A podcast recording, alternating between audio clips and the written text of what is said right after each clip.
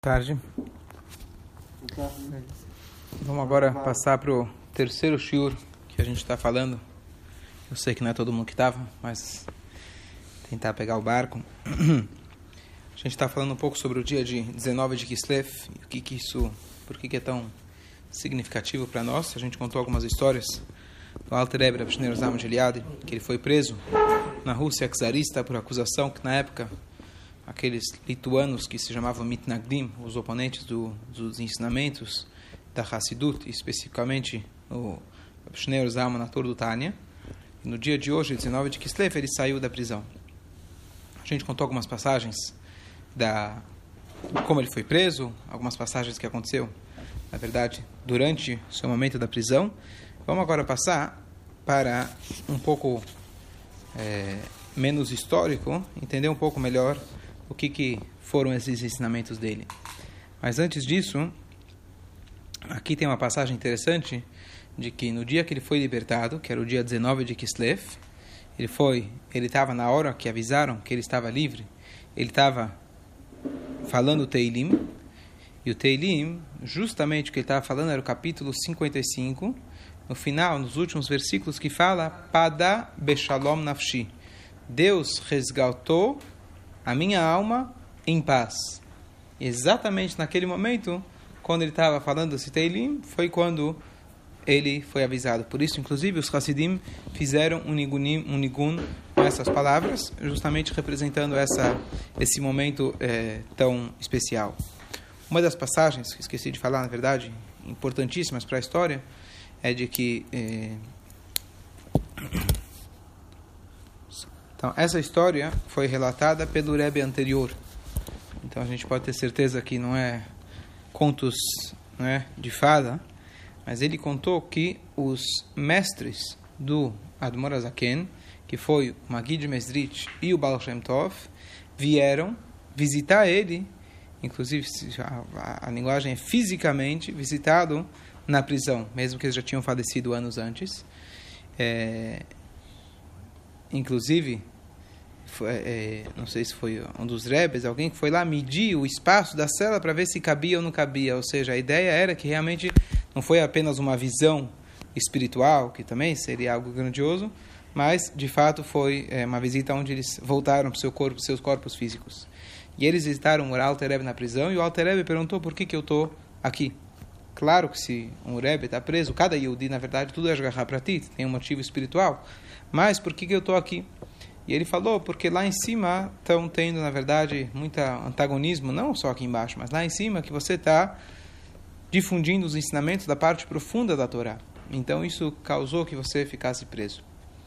Então ele perguntou: Bom, então é para eu parar? Eles responderam: Bem pelo contrário. Agora que você começou, você deve continuar e com muito mais força. Então, na verdade, todos os ensinamentos do Alter Rebbe os mais populares, eles são aqueles que foram falados depois de Petersburg, ou seja, depois da prisão dele, que depois de lá ele recebeu como se fosse um existe uma linguagem na no Talmud que se chama Shtar Shekara Alav Irur, um documento que ele foi reivindicado, um documento que ele foi, alguém chegou e falou é falso. Mas depois alguém foi lá e levou ele até o Beitim, no cartório e comprovou que ele é verdadeiro. Então ele tem uma força muito maior do que um, um star, do que um documento que nunca teve qualquer tipo de reclamação. Porque esse teve uma reclamação, contudo, ele conseguiu resistir à reclamação e ele ficou mais firme. Então, usando esse paralelo, uma vez que o Alter Ebe teve uma reclamação, teve uma acusação, não só aqui na Terra, mas lá no Shamaim, e mesmo assim ele conseguiu superar, então agora ele recebeu um carimbo celestial, do cartório celestial, vá adiante e siga adiante com seus ensinamentos. Ele ensinou mesmo. É?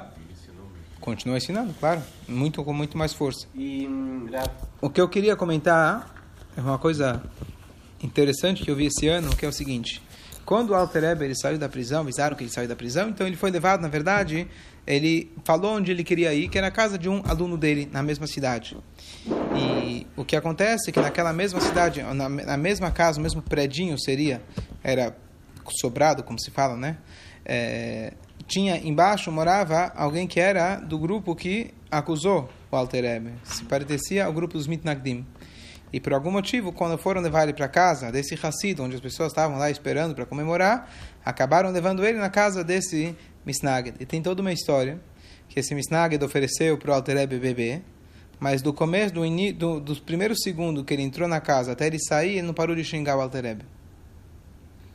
foi lá. Calma. Vamos lá. Essa... Ele foi lá por engano, teoricamente. Ah. Teoricamente, levaram a ele até lá e ele entrou na casa do Misnag. O Misnag viu que ele saiu, ficou louco da vida, porque realmente né, todo o plano deles era acabar com o Altereb, acabar com o movimento.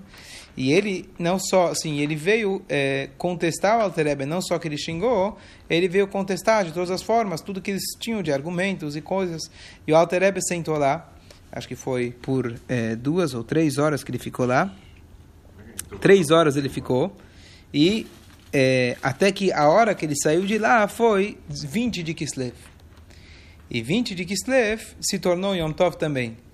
Porque ele comentou, ele falou que as três horas que ele passou na casa desse homem foi pior do que os 53 dias que ele passou na prisão. Ah, puxa vida. Calma, espera um minutinho. Então eu sempre escutei essa história. Essa história é famosa. E eu, mas que história é essa? Três horas você vai comparar com 53 dias na prisão? Você está afinal na casa de um judeu. E não só isso. Quando descobriram, porque o Rebbe não tinha chegado na casa, não, tinha chegado, foram descobrir até que foram encontrar ele na casa do Misnaged, tá certo? Aí foram tirar ele de lá. O Rebbe falou, não, deixa eu acabar meu chá, alguma coisa assim. Quer dizer, o Rebbe não saiu depressa. Então, que história é essa que ele sofreu tanto? E se ele sofreu tanto, devia sair correndo. Ninguém te obriga a ficar na casa do outro. Você entrou na exatamente, sai, sai correndo. O que, que, que significa isso? Então, é, eu vi uma explicação que eu acho que justamente condiz é, bastante, acho que é bem, bem lógica essa explicação. Eu vi ela de quem escreveu o Rabino Yitzhak Ginsburg, que é um grande estudioso de Kabbalah, Hassidut, etc., Israel. E ele escreve o seguinte... Você encosta a porta, Bruno ele escreve o seguinte: a gente acabou de comentar essa passagem, essa história, que ele foi preso e ele foi visitado, teve a visita dos três mestres. E ele foi preso, na verdade, por uma questão espiritual, que era a difusão do Hassidismo. O Alter Ebe, diferente do seu mestre, do Magid Mesrit, ele era, na verdade, um lituano. No sentido, até o ponto que ele era chamado, entre os alunos do Magid Mesrit, de Litvak Litvak eram os lituanos que não eram Hassidim. Mas por quê? Porque antes ainda dele seguir o Magid, ele já era um grande estudioso da Torá.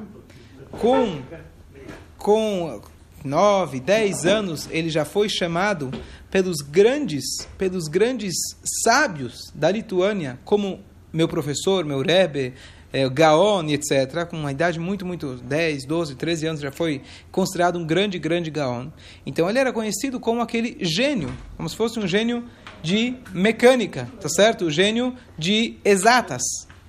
E o que acontece, de repente, quando ele tinha. Ele chegou num momento na sua vida e ele entrou numa dúvida: para onde que ele vai agora? Ele queria avançar nos seus estudos, no seu serviço divino, e ele tinha duas opções. Ou ele ia para Vilna, ele não morava em Vilna, mas ele tinha influência de Vilna. É, ou ele ia para Vilna estudar, que lá ficava na época o Gaon de Vilna, ou ele ia para Mesrit aprender a rezar. Se falavam que em Mesrit aprendia a rezar. E ele falou: estudar, é, já sei um pouquinho. Né? Estudar já sei um pouquinho, imagina esse pouquinho. Então, estuda, rezar, eu não sei o que significa rezar, além de falar as palavras, e, né? o que, que significa rezar. Então, ele optou por ir para o Magid Mesrit. Aí ele se tornou um aluno do Magid e era o aluno mais jovem. Então, o que acontece é que a, o Magid Mesrit pediu para ele escrever um código de leis, na verdade, que seria Madura Batra, que significa como se fosse uma, não posso dizer a linguagem no literal, mas uma atualização da lei, e ele escreveu o livro Shulchan Aruch Arav. Depois eu explico com calma o que significa essa atualização, mas na verdade, todos os livros da Torá, conforme o tempo vai passando, você tem a Mishnah, que é, por exemplo, cinco linhas, depois tem a Gemara, que é 20 linhas. Depois você tem o Urash, o Tosfot, cada um com somando 50 linhas. Em cima disso você tem mais 200 linhas de comentaristas. Chega uma hora que fica tão grande os comentários que você já, entre aspas, você se perde porque foram agregando ao longo, da, ao longo dos anos situações que não foram descritas no livro original. E aí cada uma dessas situações ela se destrincha em várias outras. Então sempre você teve, na verdade, aqueles que comentaram com em cima dos comentários, em cima dos comentários, e a cada tanto vinha um novo que ele compilava tudo de novo. O primeiro desse exemplo é o Rabi Uda Nassi, ele compilou a Mishnah novamente. Depois você tem a Mishnah, você tem a Gemara. Depois você tem lá atrás da Gemara, você tem o Rosh compilou de novo. O Rif compilou de novo. O Rambam compilou de novo. Mas aí ficou vários compiladores. Aí chegou o, Beit Yosef, o Tur, compilou de novo. Aí chegou o Beit Yosef, compilou de novo e assim por diante. Então, conforme os anos vão passando, você precisa de uma nova compilação. Isso é natural desde que a Torá foi dada.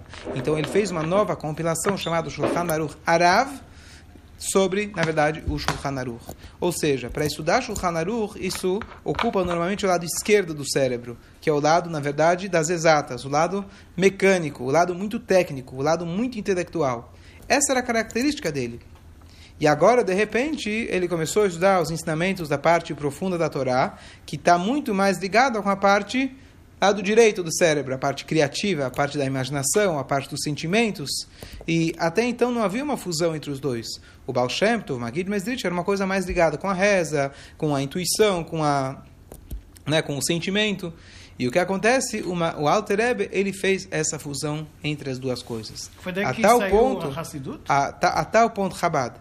Chabad significa Chokhmah Binah e Dat, que é a parte de compreensão. Então, ao ponto que ele não só que ele teve antagonismo dos oponentes a Hassidut de forma geral, ele teve antagonismo dentro dos próprios Hassidim. Por quê? Porque daquilo que era, na verdade, algo emocional, algo muito mais ligado com histórias, ensinamentos curtos, eh, música, etc., ele de repente transformou nisso num livro de faculdade, entre aspas. Ele transformou isso numa tese, transformou nisso, Leavdil, né? transformou nisso num código de leis, entre aspas, de como você, como é o livro Tânia, 53 capítulos, um programa exata, extremamente intelectual, organizado, de como você servir a Deus melhor. Então eles não conseguiam enxergar, peraí, isso aqui você está fugindo, na concepção deles, do que o Baal Shem Tov era. É outra, outra maneira, certo? E na verdade, o que ele veio, na verdade, é, ele veio agregar, Agregar. tudo isso, e ele veio fazer com que a parte emocional não fique sozinha, e sim que ela esteja com uma base forte intelectual. E aí ele fez esse programa, entre aspas, de escrever o Tani, os vários livros que ele escreve, onde ele passa do intelectual para o emocional. Então ele teve que enfrentar os dois. Voltando à história que ele ficou na casa lá do lituano do Misnaget. Então ele ter sido libertado da prisão, então os 53 dias que ele passou lá, do seu significado espiritual seria os 53 dias que ele precisou entre aspas, né?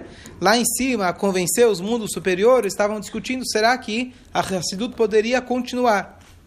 Mas as três horas que ele foi depois, assim escreveu o Rabino Yitzhak Ginsburg, ele escreve que as três horas que ele foi para casa do Mitnaget, o que, que significa isso? A, a, a, a, missão de vida dele seria trazer a Hassidut para a cabeça de um lituano. Trazer a Hassidut, trazer a parte emocional, juntar ela com a parte intelectual. Como eu falei antes, a intelectualidade estava na Lituânia. A parte emocional, que era Tfilah, Avodash e Balev, estava em Mesrit. Então agora ele queria juntar as duas coisas. Então, o, o, o que signi- significava para ele sentar na casa de um, de um oponente a ele, depois de tudo que ele passou, ainda de novo ter que lidar com um antagonismo de alguém que representava intelectualidade, de não aceitar ele, isso para ele foi um tormento muito grande. E ele precisou passar por essas três horas. Ele quis completar essas três horas que algum trabalho, alguma coisa ele estava fazendo lá naquele momento. Por isso que ele escreve, e assim ele explica, por isso que ele escreve que as três horas que ele passou lá foram mais, foi uma, uma tortura maior para ele. A gente não está falando aqui de alguém que estava sendo torturado fisicamente, porque para ele, para um Rebbe, talvez isso tudo está muito além. Mas a, a tortura espiritual, emocional que ele estava passando naquele momento, isso foi muito maior, muito mais difícil. Eu gostei bastante dessa explicação, achei bem, achei que condiz bastante. Fala. É, a respeito do. Opa, em cima.